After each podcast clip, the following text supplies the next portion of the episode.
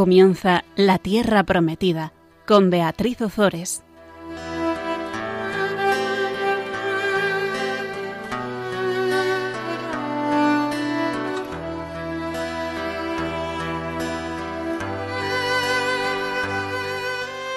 Buenas tardes, queridos amigos de Radio María. Aquí estamos un miércoles más con todos vosotros compartiendo la palabra de Dios. Buenas tardes, Fabián. Buenas tardes, Beatriz. Estamos al micrófono Fabián Melendi y Beatriz Ozores. Y si os parece, como siempre, vamos a invocar primero al Espíritu Santo. Ven, Espíritu, Divino, manda tu luz desde el cielo. Padre amoroso del pobre, don en tus dones espléndido luz que penetra las almas, fuente del mayor consuelo. Ven, dulce huésped del alma, descanso de nuestro esfuerzo, tregua en el duro trabajo, brisa en las horas de fuego, gozo que enjuga las lágrimas y reconforta en los duelos. Entra hasta el fondo del alma, divina luz y enriquecenos. Mira el vacío del hombre si tú le faltas por dentro. Mira el poder del pecado cuando no envías tu aliento. Riega la tierra en sequía sana el corazón enfermo, lava las manchas, infunde calor de vida en el hielo, doma el espíritu indómito, guía al que tuerce el sendero, reparte tus siete dones según la fe de tus siervos. Por tu bondad y tu gracia, dale al esfuerzo su mérito. Salva al que busca salvarse y danos tu gozo eterno. Amén. Pues bien, aquí continuamos con el segundo libro de los reyes que estamos ya a punto de, terminar. Nos quedan muy poquitos programas para terminarlo. En el, programa pasado estuvimos hablando de Oseas, Oseas, rey de Israel rey del, norte, que desapareció ya, del reino del norte, que desapareció, ya para nosotros en el, en el programa pasado. Vimos cómo Oseas se somete a Siria y al, al, morir el rey de Asiria, al morir Teglat-Palasar III y ocupar el trono de Asiria un nuevo rey, un nuevo rey llamado Salmanasar, Oseas ve posibilidades de librarse de ese yugo que le estaba oprimiendo, de ese yugo asirio, y ¿qué hace? Eh, recurre al otro enemigo, a Egipto. Recurre a Egipto pidiendo ayuda. Y este doble juego de la política de Oseas fue lo que acabó provocando, bueno, este doble juego de la política de Oseas, de ahora me uno con, Egipto, ahora me uno con Asiria, más el dar la espalda al Señor, por supuesto, pues provocó la conquista de Samaria, la, la, deportación de parte de sus habitantes y la desaparición del reino del norte para siempre. Pues ahí nos quedamos en el programa pasado. Y ahora ya vamos a la última parte, comenzamos con la última parte del segundo libro de los reyes. Esta última parte va a concluir con la caída de Jerusalén y la deportación de los judíos a Babilonia. Em, como hemos dicho, hemos visto ya el final del Reino del Norte, eh, se nos ha explicado sus causas desde un punto de vista eh, religioso y ahora el autor sagrado pasa a narrar la sucesión de los reyes de Judá y cómo por sus pecados el destierro a Babilonia se hará inevitable. Por supuesto, Dios no quiere la ruina de, Judá, Dios quiere su salvación, Dios nunca quiere la ruina de nadie, ni de un pueblo, ni de nadie. Dios siempre quiere nuestra salvación y para ello envía a sus profetas, en este caso Isaías y la profetisa Judá. Pero eh, Judá, el reino, el reino del sur, tampoco va a escuchar a los profetas, ni a Dios ni a los profetas de Dios. De todas formas, sabemos que Dios es siempre fiel a sus, a sus promesas, a pesar de nuestro pecado, y la forma en que Él tiene de, cumplir, que, Él tiene de cumplir esas, esas promesas, pues es siempre una forma misteriosa, hasta el punto de que la muerte de nuestro Señor Jesucristo en la cruz, pues es la suprema manifestación de, de ese misterio. Así que vamos ya eh, vamos, a, vamos, a, comenzar ya. Hemos dicho que eh, ha caído Samaria, eh, ha caído Damasco en manos de los asirios y Judá queda como un pequeño reino, un reino pequeñito entre dos imperios, Asiria y Egipto. ¿Cuál es el problema de esto? Que Judá hablando mundanamente, va a, verse obligada siempre a buscar la, ayuda o de Egipto o de, o de Asiria. Pero los profetas que no ven la vida de forma mundana, sino que la ven de forma espiritual y siempre con los ojos puestos en el eh, Señor, van a abogar por apoyarse únicamente en la ayuda del Señor. Y este contexto, en este contexto, es en el que se va a llevar a cabo una reforma religiosa por parte de Ezequías. A Ezequías le vamos a ver ahora a continuación, es el, rey, el siguiente rey em, de Judá. Ezequías va a llevar una reforma religiosa que, por supuesto, para no perder la costumbre, no va a ser secundada por sus sucesores.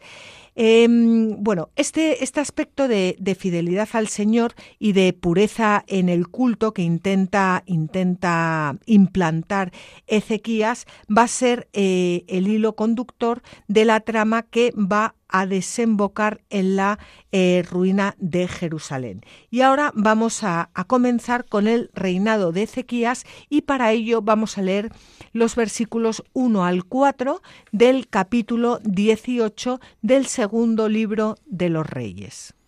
El tercer año de Oseas, hijo de Elá, rey de Israel, comenzó a reinar Ezequías, hijo de Ahaz, rey de Judá. Tenía veinticinco años cuando comenzó a reinar, y reinó en Jerusalén veintinueve años. Su madre se llamaba Abí y era hija de Zacarías. Hizo lo recto a los ojos del Señor en todo, tal como lo había hecho su padre David. Quitó los lugares altos, destruyó las estelas y cortó las aserás. También hizo pedazos la serpiente de bronce que había fabricado Moisés, porque los israelitas le seguían quemando incienso en aquel tiempo, y la llamaban Nejustán. Tú te imaginas, Fabián, es que a, medida que lo estás leyendo, estaba pensando si, la, si nuestra historia, que al final nuestra historia, porque toda la historia, eh, bueno, por lo menos eh, la historia de, Europa y, de gran parte del mundo, es una historia que está totalmente, eh, que tiene sus raíces en el, en el cristianismo.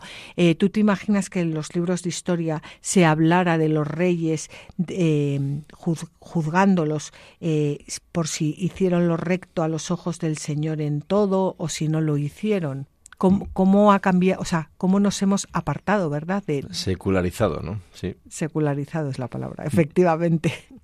bueno, pues eh, eh comenzamos ahora con el rey Ezequías. Su, su conducta religiosa es, muy buena, hasta el punto que el autor sagrado la compara con, la del rey eh, David. Él es el, tercer rey de, de, de Judá, perdón, equiparable al, rey David. Los otros fueron Asa y Josafat. Pero recordemos que esos otros dos reyes no habían llegado a destruir los lugares eh, de culto, los lugares de culto que estaban diseminados por todo el, reino de Judá. Y Ezequías eh, por fin elimina eh, todos esos eh, lugares de, culto que, estaban por ahí y que se mezclaban también con, con cultos idolátricos. Y no solo eso, sino que además destruye la eh, serpiente de, bronce que manda a hacer Moisés y que en un momento dado podemos pensar, o sea, qué burrada, la, serpiente que había salvado a tantos israelitas en el, en el desierto, ¿cómo se atreve Ezequías a, destruirla? Pues se atreve a destruirla porque se había convertido en una especie de, de ídolo para el pueblo hasta el punto de que le habían dado un nombre propio, le habían dado el nombre de Nejustán. Nejustán no es que, o sea, su significado es ser, serpiente de bronce, pero cuando se le pone un nombre a, pues, pues a un objeto, indica que ya se le considera como, como un dios. Y por eso Ezequías la destruye. Y a mí, eh, me gusta esto porque, bueno, me gusta, por supuesto, escuchar la fe que tenía Ezequías, pero me gusta eh, su valentía de, decir, mira, eh, si, si tú has llegado a idolatrar lo que, lo que en un principio fue bueno en tu vida, no lo digo solo por la serpiente de bronce, sino por muchas otras cosas que podríamos, a lo mejor a ti se te ocurre un ejemplo ahora, si tú has llegado a idolatrar algo que en principio fue bueno, pues destruyelo. Sí, sí. Y, por ejemplo, ¿no? ahora mismo en la situación en la que estamos, mm, gente en la iglesia, pues mm, en virtud de la palabra justicia, ¿no? Hay que hacer justicia, justicia, justicia. Pues eso que acaba siendo justicieros, que nada tienen que ver con la fe verdadera, ¿no? Viva, el Dios vivo. Pero luego también hay otros que dicen misericordia, misericordia, misericordia. Y eso acaba siendo buenismo. Y el buenismo tampoco tiene nada que ver con el Dios verdadero que se nos ha revelado, ¿no?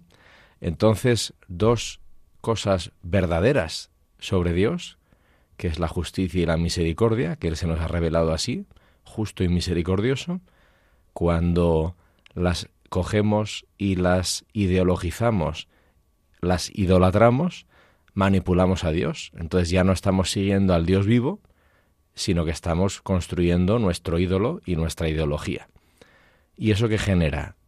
Desorden, confusión y enfrentamiento, que lleva a la separación. Y eso le encanta al maligno, claro, es especialista en separar. Diabolos, ¿no? Entonces, bueno, pues esto, esto está hablando de ahora, ¿eh? Totalmente. Y mm, además es que bueno, con esto que estás eh, contando, bueno, con esto que estamos diciendo, ¿no?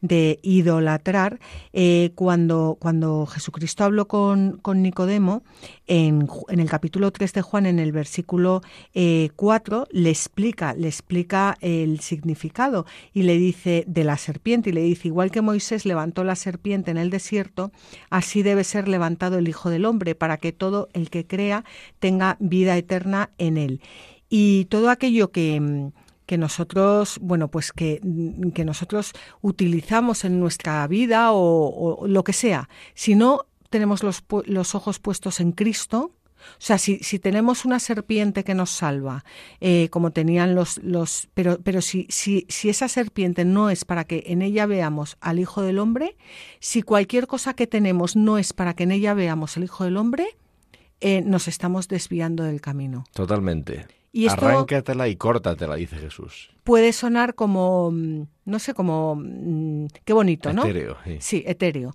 Pero, pero es, esto es en todo. O sea, cualquier cosa que hagamos, si, si, si en eso que hacemos no estamos mirando a los ojos de nuestro Señor Jesucristo, bueno, luego haremos lo que nos dé la gana, pero por lo menos saber que, que lo que vamos a hacer no es lo que en muchas ocasiones lo que nos lleva a Cristo. Pero no llamarle de otro nombre, por otro nombre. Sí, sí. Y entonces nos estamos jugando la propia imagen, el propio autoconcepto, qué van a decir de mí, cómo me van a ver los demás, cómo voy a quedar bien. Y eso es puñetera ideología, egoísmo, egocentrismo y no es buscar al Dios vivo, es verdad. Pero, pero bueno, ya, ya ves que estos, eh, ¿cómo van a acabar? En fin, eh, bueno, vamos a, vamos a seguir leyendo, eh, vamos a leer los versículos 6 al 8 del capítulo 18, el segundo libro de los Reyes. Confió en el Señor, Dios de Israel, y después de él no hubo otro igual entre todos los reyes de Judá, ni entre los que le precedieron. Se adhirió al Señor y no se apartó de él, y guardó las normas que el Señor ordenó a Moisés. El Señor estuvo con él, y tuvo éxito en todo lo que emprendió. Se rebeló contra el rey de Asur y dejó de servirle. Venció a los filisteos hasta Gaza y sus confines, tanto en las torres de vigilancia como en las ciudades fortificadas. Bueno, pues esto es un poco el resumen, ¿no? Em, a mí me, gusta leerlo porque dice, confió en el Señor, eh, se adhirió al Señor, no se apartó de él, guardó las normas que el Señor ordenó a Moisés y el Señor estuvo con él y tuvo éxito en todo lo que emprendió. Y todo esto no significa que Ezequías no pecase, porque después vamos a ver cómo peca también. O sea, el, el confiar en el Señor, en el adherirte a Él, el no apartarte de Él, o sea, no, no, no significa que vayamos a ser perfectos y como máquinas, no, significa, o sea, que, que seguimos teniendo esa debilidad humana, pero, pero cuando estamos en el Señor también eh, pedimos perdón y nos volvemos a levantar, porque muchas veces se confunde el que el ser santo con ser perfecto y no es eso. Y, y la Biblia nos lo enseña una y otra vez. Sí. Y la siguiente frase, se rebeló contra el rey de Asur y dejó de servirle. Para estar adherido al Señor y no apartarse de él, es necesario rebelarse contra quien haga falta y dejar de servirle en algunos momentos. Y si no lo haces, no estás adherido al Señor y te estás apartando de Él. O sea, mm, esto es un combate.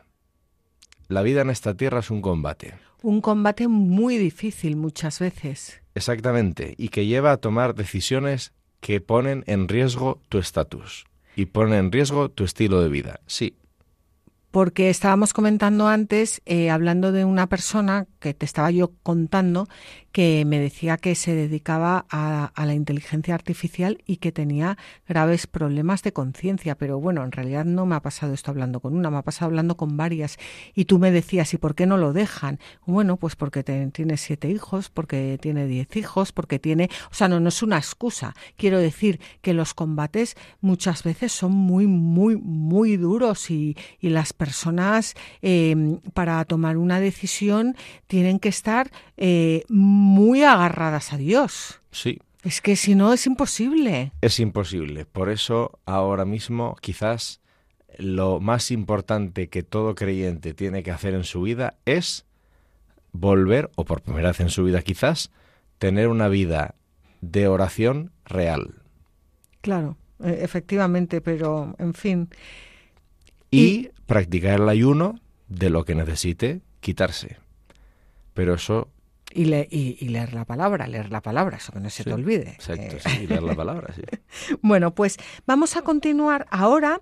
Eh, lo que va a hacer el, el, autor sagrado es que va a volver a contarnos en estos versículos, en los versículos 9 al 12, eh, la repetición de la caída de Samaria que ya habíamos, ya habíamos leído antes, pero nos la vuelve a contar. Vamos a leerlo. El año cuarto del rey Ezequías, que corresponde al séptimo de Oseas, hijo de Elá, rey de Israel, subió Salmanasar, rey de Asiria, hasta Samaria y la sitió.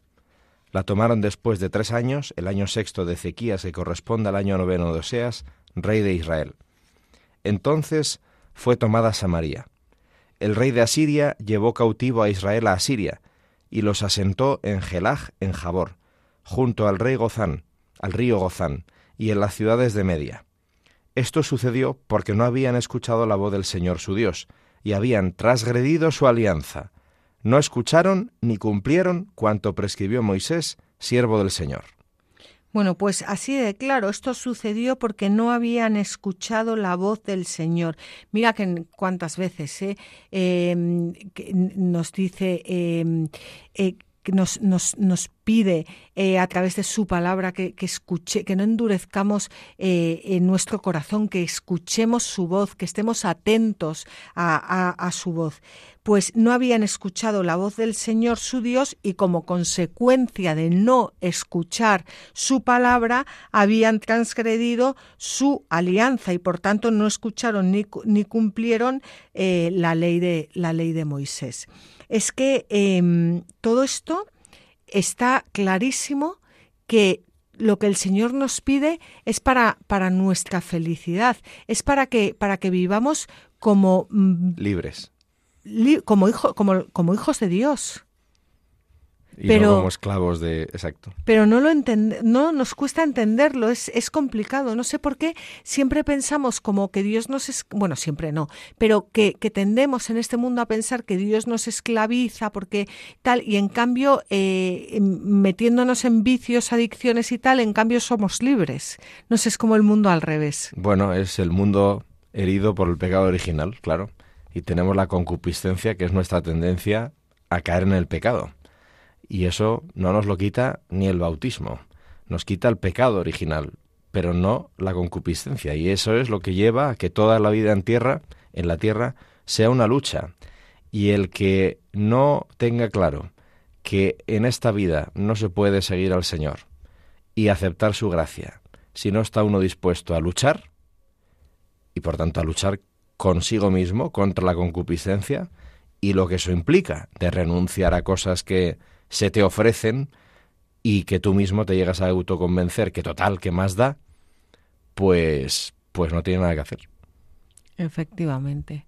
Bueno, si te parece, Fabián, vamos a, mm, vamos a meditar todo esto un poquito y continuamos después de, de poner música.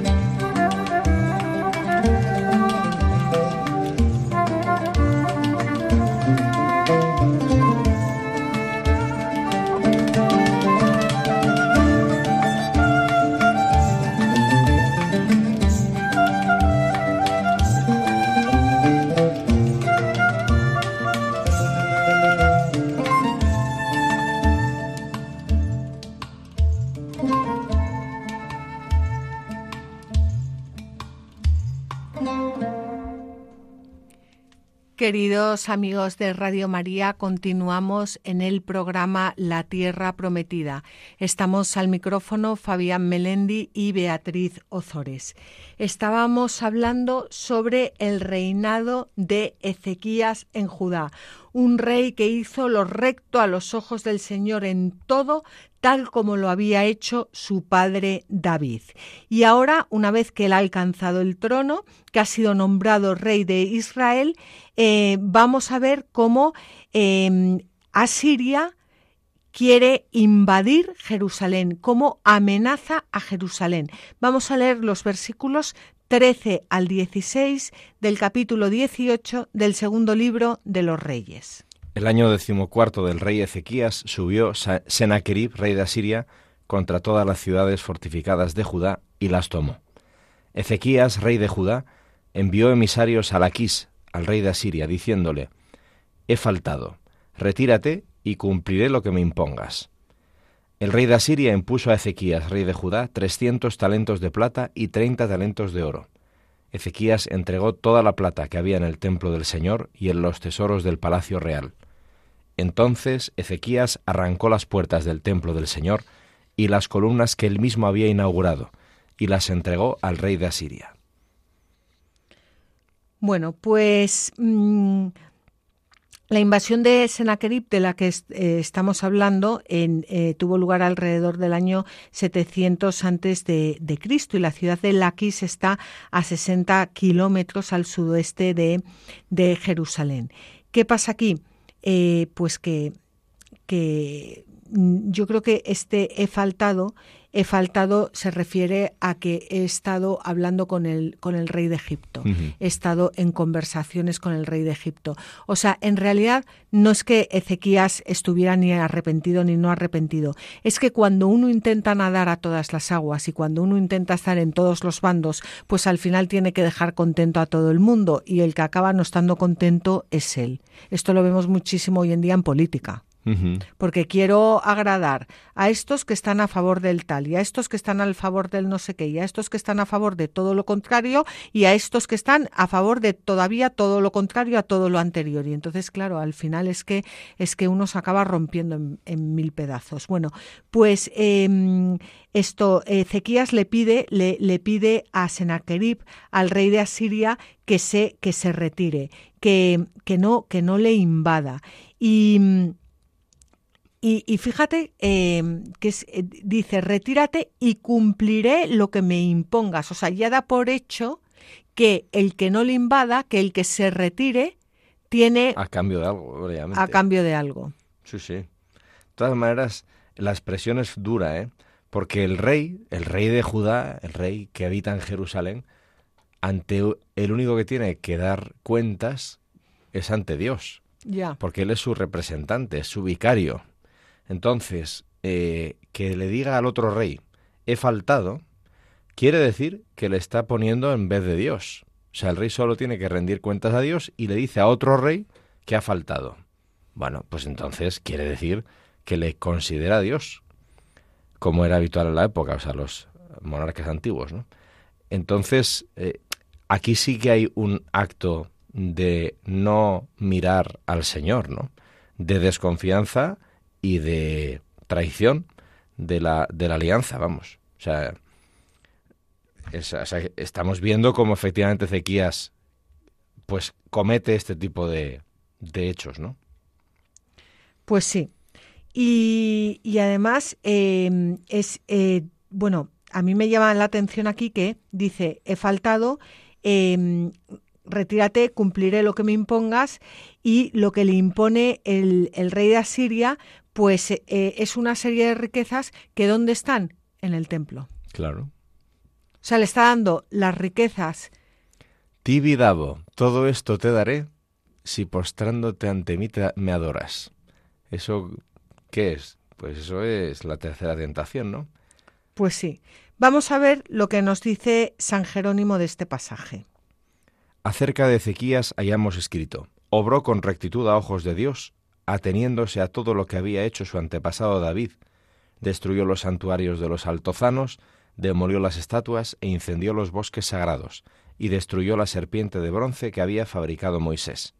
Y también depositó su confianza en el Señor Dios de Israel, y no hubo en Judá rey alguno como él, ni entre sus sucesores ni entre los monarcas que lo precedieron.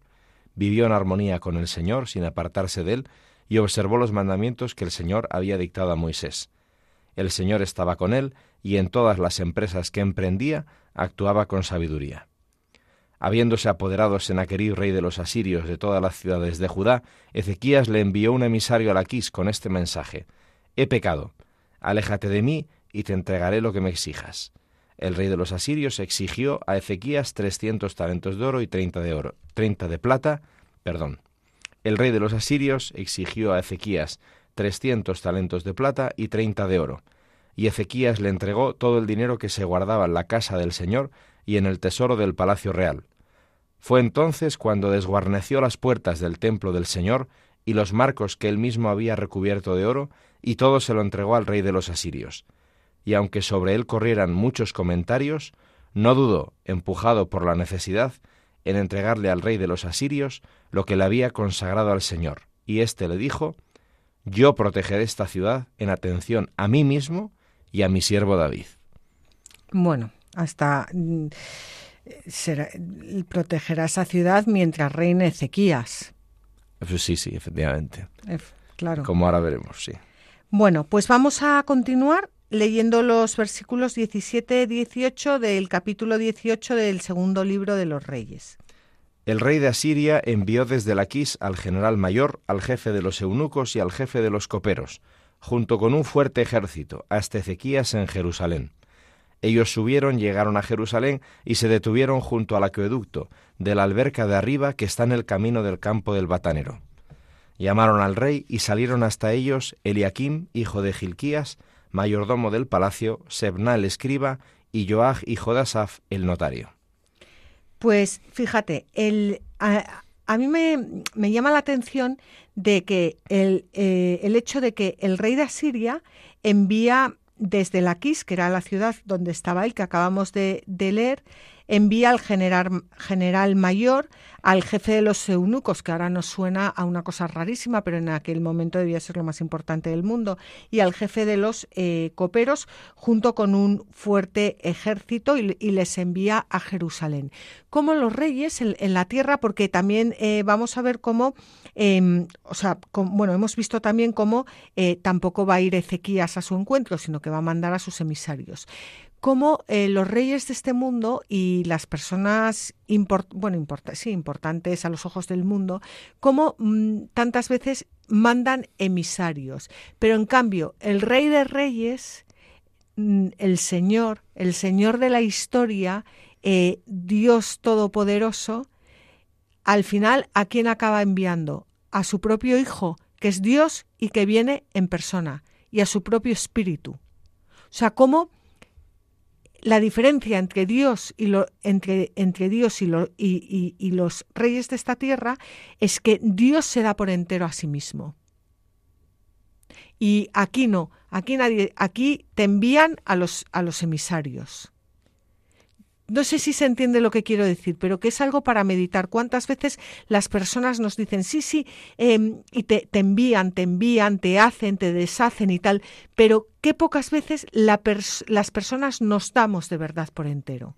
Dice San Ignacio de Loyola en sus ejercicios espirituales que Cristo es el capitán. Y capitán viene de la palabra latina caput, que significa cabeza, ¿no?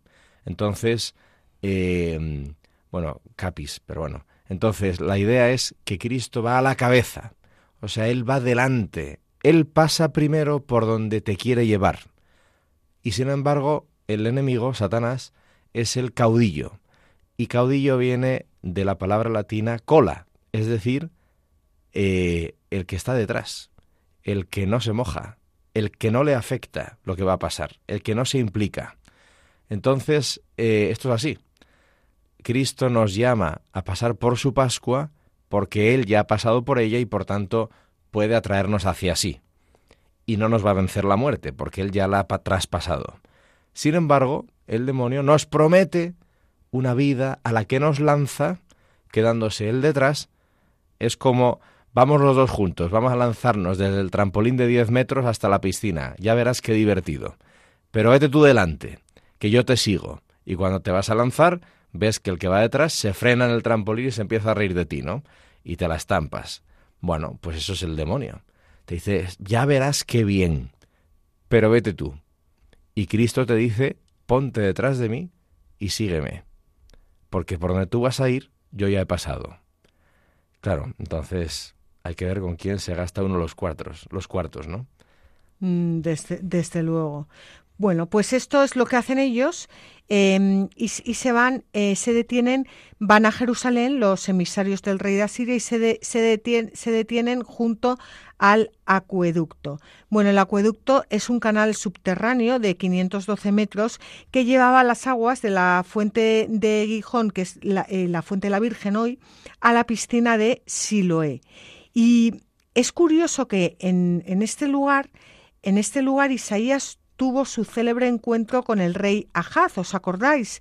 Mm, lo que hizo lo, lo, que, lo que hizo Isaías en, cuando se encontró con el, con el rey Ahaz, le, le pidió que confiara en el Señor y que no hiciera alianza con, con, con Asiria.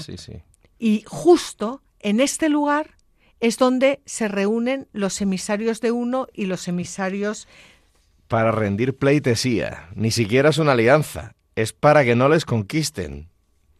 Y ahora vamos a ver lo que ocurre, pero vamos a, antes de seguir leyendo, eh, simplemente mm, pensar que está todo Jerusalén, ha ido a ver de qué hablan, ha ido a ver qué pasa, ha ido a ver qué quieren los emisarios del rey de Asiria, pero es un pueblo, es una ciudad, o sea, que están desesperanzados, que, están pasando hambre, que, que, Asiria em, ha conquistado ya todo el país, que, que están que, que, que hay peligro de sublevación, o sea que no es un pueblo que acabe de comer y que esté ahí tomándose el postre.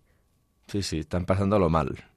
Pues vamos a, a, leer los versículos 19 al 25 del capítulo 18 del segundo libro de los Reyes. Les dijo el jefe de los coperos, Comunicad a Ezequías, así dice el gran rey, rey de Asiria, ¿qué seguridad es esa en la que confías? ¿Piensas que unas meras palabras son asesoramiento y fuerza para la guerra? ¿En quién confías ahora para rebelarte contra mí? ¿Es que ahora te confías en el apoyo de esa caña cascada, es decir, en Egipto, que si alguno se apoya sobre ella se la clava y le traspasa la mano? Así es Faraón, rey de Egipto, para todos los que confían en él. Y si me respondéis, confiamos en el Señor nuestro Dios, ¿acaso no es aquel cuyos lugares altos y cuyos altares hizo quitar Ezequías, diciendo a Judá y a Jerusalén, ¿adoraréis en Jerusalén ante este altar? Ahora pues, pásate a mi Señor, el rey de Asiria, y yo te daré dos mil caballos si puedes conseguirte jinetes para ellos. ¿Cómo vas a hacer huir a uno solo de los siervos más insignificantes de mi Señor? ¿Te fías de Egipto para tener los carros y los caballos? ¿He subido yo a este lugar para destruirlo al margen de la voluntad del Señor? El Señor me ha dicho, sube contra ese país y destruyelo. Bueno, pues este comandante asirio lo que está haciendo es emplear de una forma magistral pues una guerra eh, psicológica. Primero lo que hace es intentar quebrantar la confianza de Ezequías en Egipto. Después lo que hace es eh, intentar, intentar quebrantar la confianza del pueblo en el rey. Y por tercero, y ya como consecuencia, eh, lo que intenta quebrantar es la confianza del pueblo y del rey en Dios. ¿Y, ¿Y, qué hace? Aprovecha pues todos esos posibles resentimientos que pudieran tener algunos contra Ezequías, porque recordad que Ezequías había eliminado los lugares de, culto que existían en el país, esos lugares altos, y, a lo mejor a nosotros eso nos da igual, pero es que esos lugares que estaban también mezclados con idolatría, para las personas representaban pues los lugares donde, donde podían ir a rezar, aunque, aunque fuera a, un, a, otro dios, donde podían ir a rezar, donde podían ir a, pues a, cobrar un poco de, esperanza. Em, y la situación era que el ejército de Judá es que no podía ofrecer resistencia al ejército de Asiria. Ni siquiera podía esperar ayuda de Egipto, porque Egipto no estaba en condiciones de socorrer a, Ezequías. Eh, toda la parte meridional de Judá hasta la frontera con Egipto ya estaba en poder de los, de los asirios.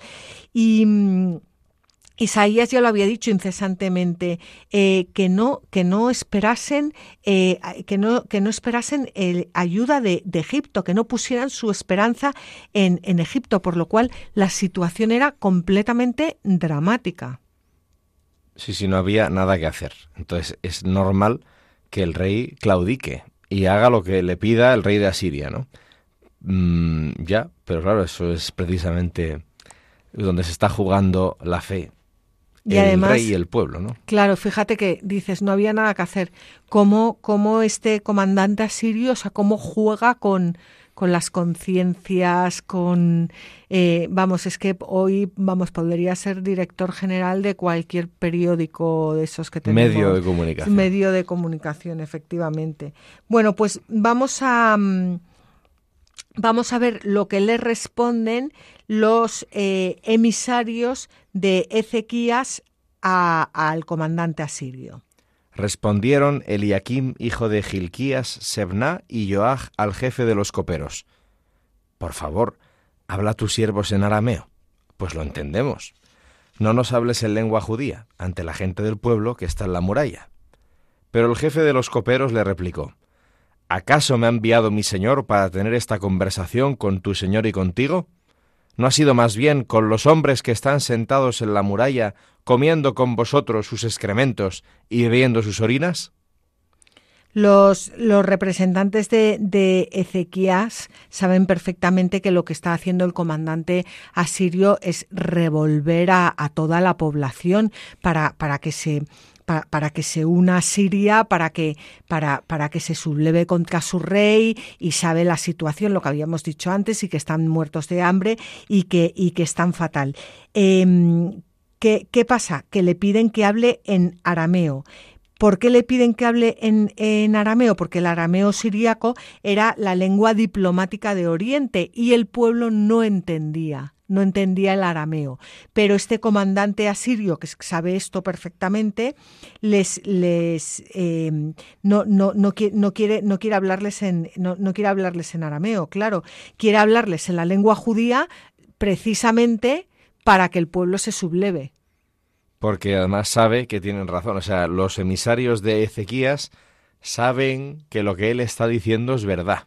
Entonces, como no les pueden rebatir, lo que al menos le suplican es que no se lo diga en hebreo, porque así nadie les oiga, ¿no? No, no, en, ah, en arameo, no, no, que, no se lo diga en arameo, exacto, y que, que se lo diga en arameo y no se lo diga en hebreo, porque entonces, porque entonces, eh, ¿qué le queda al que sabe que lo ha perdido todo y que no tiene escapatoria? Intentar que nadie se entere. Ahí está el tema intentar que nadie se entere. Y esto es lo que nos pasa constantemente a nosotros cuando vamos por la vida sin humildad. Y entonces vamos por la vida pensando que depende de nosotros poder vivir y poder tener valor y tener dignidad y tener vida y tener esperanza. Es decir, cuando queremos fingir que no somos pecadores. Y entonces estamos atándole las manos a la verdad, o sea, a Dios. O sea, esto tiene mucha amiga, ¿eh? Porque es una tesis contra el fingimiento. El maligno finge y sus hijos también. Y el que es hijo de la luz no finge porque nada oculta el Hijo del Hombre quedó expuesto a la vista de quien quisiera pasar por ahí y mirar hasta la desnudez. Y él era Dios y hombre. Y quedó avergonzado, expuesto ahí a la mofa pública, ¿no? Pues ese fue el camino de la Pascua. Y ese es el paso a la vida. Entonces, como no hagamos ese ejercicio de humildad a través de la humillación, pues en muchos casos ya no hay nada que hacer porque estamos tan encostrados en nuestra mentira que o entramos en la humildad por la vía de la humillación o ya no dejaremos entrar a la verdad, es decir, a la salvación de verdad en nuestra vida. Desde luego. Y fíjate que al principio del programa lo decíamos, que decíamos que la Biblia, o sea, cuando nos dice hizo lo recto a los ojos del Señor, eh, no dice que no pecó. No, no, claro, claro. Claro. Ezequías es de los buenos. Claro, no dice que no pecó. O sea, el hacerlo recto a los ojos del Señor, como el rey David, es el, el, hacer, hacer las cosas mirando al Señor y cuando desvías la mirada... Volver a Él. Volver a Él. Eh, eh, y ese volver a Él que es necesario. La humildad. El arrepentimiento y la humildad. Claro. Entonces, esta es la clave del asunto. O sea, sin humildad no hay nada que hacer. Nada, absolutamente nada, nada. Bueno, pues vamos a, mm, eh, vamos a, ver eh, lo, que, lo que dice ahora el jefe de los coperos, que es el comandante, el comandante asirio. Eh, ahora no solo no va, o sea, no solo no va a dejar de hablar en hebreo, para que le entienda todo el pueblo, sino que se va a poner en pie, va a gritar y va a decir, me vais a escuchar ahora todos a mí, yo soy la voz, yo represento a, al Señor y me vais a escuchar a todo, a, a mí. Vamos a leerlo. Entonces el jefe de los coperos se puso en pie y gritó en lengua judía con fuerte voz. Habló y dijo, Escuchad la palabra del gran rey, el rey de Asiria esto ha dicho el rey, que no os engañe Ezequías, porque no podrá liberaros de mi mano. Que no os haga Ezequías confiar en el Señor, diciendo, seguro que nos liberará el Señor, y no entregará, esta ciudad en manos del rey de Asiria. No hagáis caso a Ezequías, porque esto ha dicho el rey de Asiria. Haced la paz conmigo y entregaos a mí. Entonces cada uno comerá de su parra y de su higuera, y cada uno beberá de su aljibe, hasta que yo llegue y os traslade a una tierra como la vuestra, una tierra de trigo y vino, de pan y de viñas, una tierra de olivos, aceite y miel, donde viviréis y no moriréis. No escuchéis a Ezequías, porque os engaña, diciendo, El Señor nos salvará. ¿Acaso alguno de los dioses de las naciones ha librado su tierra de manos del rey de Asiria? ¿Dónde están los dioses de Hamat y de Arpad? ¿Dónde los dioses de Sefarbaim y de Ená e Iba? ¿Es que libraron de mi mano a Samaria? ¿Cuáles son, de entre todos los dioses de los países, los que libraron de mi mano a su país, para que el Señor libre de mi mano a Jerusalén? El pueblo guardó silencio y no le contestaron palabra alguna, porque había una orden del rey mandando, no le respondáis. Eliakim, hijo de Gilquías, que era el mayordomo, Sebna, el escriba, y Joach, hijo de Asaf, el notario, entraron con las vestiduras rasgadas a donde estaba Ezequías y le contaron las palabras del jefe de los coperos. Fíjate, es impresionante, ¿eh? Sí. ¿Verdad? El, el jefe de los coperos dice, escuchad las, la palabra del gran rey, el rey de Asiria. O sea, es el demonio. Total. Pero vamos, clarísimo, eh, clarísimo eh, diciendo al mundo, y fíjate, dice en un momento dado, dice, haced la paz conmigo y entregaos a mí. ¿Qué dice el demonio? Lo mismo. Eso. Y Ezequías os engaña. O sea, Dios miente. Dios miente. Te, te miente. Si esto es la, la serpiente, ¿eh? Génesis 3. Os ha mentido, ya ve. Porque Él os tiene miedo. Porque si coméis del árbol, seréis como Él. O sea, Dios os miente. Porque no os quiere. Pero yo que os voy a dar, eh, seguías tú. No, no, es que aquí dice más. Ah, eh, sí, sí, no, que, que dice que yo, yo que os, voy, o sea, entregaos a mí y que eh, de, decías esto, ¿no? Que, que entonces cada uno comerá de su parra y de su higuera y cada uno beberá de su aljibe hasta que yo llegue y os traslade a una tierra como la vuestra, pues si es una tierra como la vuestra, pues ya te, me quedo en la mía, ¿no? A una tierra como la vuestra, una tierra de trigo y vino, de pan y de viñas, una tierra de olivos, aceite y miel, donde viviréis y no moriréis. O sea, la tierra prometida, pero, pero la del demonio. Totalmente. O sea, es que además, además de que si ya estoy en una que es así, ¿para qué me vas a cambiar tú? Dice, entonces cada uno comerá de su parra, de su higuera, cada uno beberá de su aljibe, es decir, será libre. No dependerá del rey. Coma, hasta que yo llegue y os traslade a una tierra como la vuestra. Una tierra de... O sea, os traslado yo, con lo cual me vais a obedecer a mí. Una tierra de tatata, de vino y pan, de viñas, de tierra de olivos, tal, tal, tal, donde viviréis y no moriréis. Falso. Todos van a morir. Segundo, es verdad que la tierra de trigo y vino, de pan y de viñas, tierra de olivos, aceite y miel, pero vosotros vais a ser desterrados allí para que mi gente coma trigo y beba vino, porque vosotros vais a estar trabajando esa tierra para que mi gente coma pan y vino. O sea, es la tentación destripada y puesta en blanco y negro para que lo puedas entender bien, ¿no? Es el proceso tal cual de la tentación. Entonces, quien no esté identificando en esta descripción cómo nos tienta habitualmente Satanás, que se pregunte si es que detecta cuando es tentado. Porque el que ha tenido alguna vez la experiencia de la tentación y es consciente, lee esto y lo identifica inmediatamente, porque es el procedimiento del demonio. Y es impresionante cómo responde el pueblo. Sí, bueno, eh, el pueblo guarda silencio, pero antes dice Ezequías os engaña diciendo el Señor nos salvará.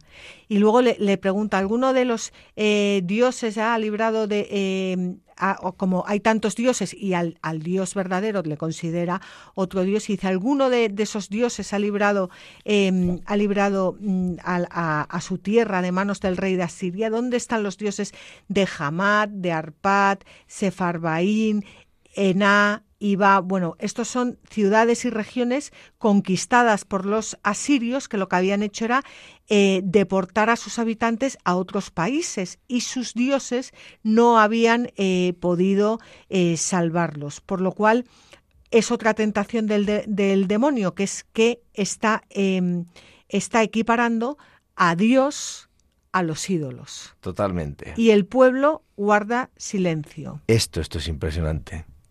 Y Jesús callaba. Esto es impresionante. El pueblo guardó silencio porque había recibido una orden del rey.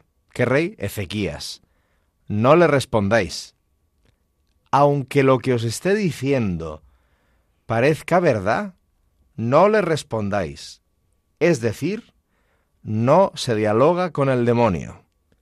Se le manda a paseo y no se entra a dialogar con él. Así funciona la tentación. No se dialoga con la tentación, se la manda a paseo. Y se hace un acto de amor a Dios y al prójimo. Y se le da gloria a Dios. Y no se entra a debatir. Y entonces el pueblo guardó silencio.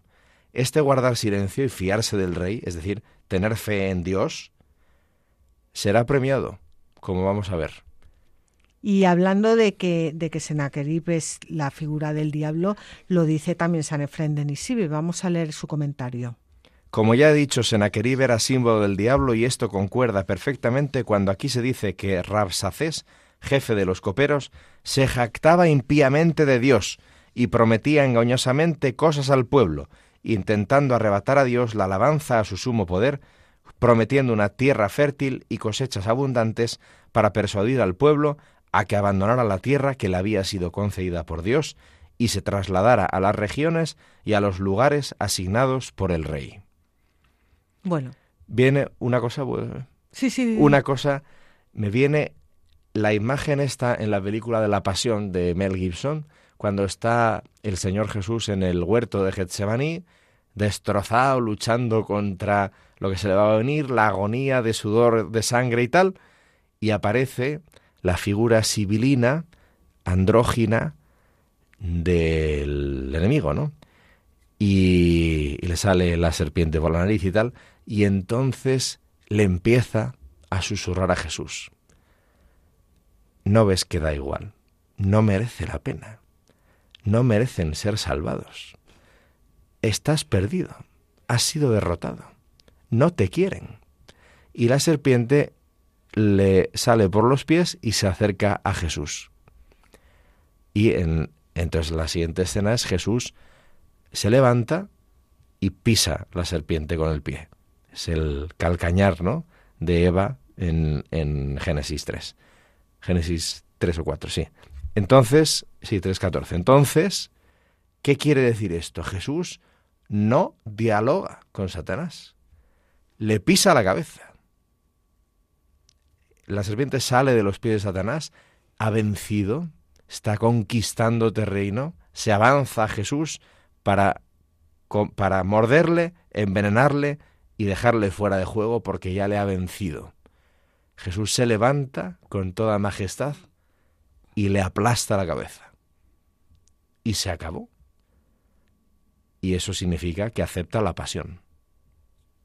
Y cuando va camino del Calvario, se cruza con su madre y María se le echa a los brazos y Jesús que le dice, Madre, estoy haciéndolo todo nuevo. Pues esto es el cristianismo. Por tanto, ante lo aparentemente insalvable, cuando toda esperanza parece ridícula, cuando todo parece terminado y acabado y sentenciado, es cuando irrumpirá la luz que no termina y el grito del aleluya que solo puede venir de lo alto. Y verá la tierra removida, la piedra removida y el sepulcro vacío, y descenderá el Espíritu Santo. Y se proclamará la nueva noticia en toda la tierra. Y solo puede reinar el Señor. Cristo es Rey, y Cristo es el único Rey, ¿no? Viva Cristo Rey. Pues esto es, esto es lo que nos está diciendo la palabra de Dios. Amén. Amén. Vamos a terminar ya. Ya después de lo que has dicho, solo podemos terminar este eh, bueno, eh, eh, terminar es, ya, ya, no, ya me has dejado sin hablar este programa y ya en el capítulo siguiente veremos cómo Jerusalén va a ser salvada milagrosamente. Pues muchísimas gracias a todos vosotros por habernos acompañado. Nos vemos, bueno, nos vemos, estaremos en antena dentro de 15 días y mientras tanto podéis escribirnos al mail la tierra prometida podéis entrar en la página web latierraprometida.es y ahí encontraréis todos los programas. También podéis pedirlos en Radio María en el 918 22 o en su página web www.radiomaria.es. Y como siempre, os animamos a que cojáis vuestras Biblias y no dejéis de leerlas, meditarlas y rezarlas, porque en los libros sagrados el Padre que está en los cielos sale amorosamente al encuentro de sus hijos para conversar con ellos.